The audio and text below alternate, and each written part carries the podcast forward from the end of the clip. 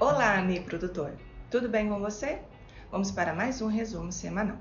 Sob a influência do Laninha, o Paraná terá períodos de chuva e frio, intercalados com calor e risco de geada em maio. Baixa produtividade devido ao excesso de chuva na área de soja aperta a janela de milho inverno e acende alerta aos produtores do Mato Grosso. Crédito para a cafeicultura terá valor recorde de 5,9 bilhões de reais em 2021. Banco CNH Industrial capta 500 milhões de reais em letras financeiras para a compra de máquinas agrícolas. Preços da soja nos portos têm chances de chegar entre 181 reais e 182 reais, ao se observar a posição de agosto. O SDA divulgou seu relatório de intenção de plantio com números bem menores do que se mostravam as expectativas do mercado para soja, milho e trigo. O governo da Argentina suspendeu 15 empresas exportadoras de carne que tentaram burlar o controle sanitário, o que pode favorecer o Brasil. Esse foi o resumo semanal.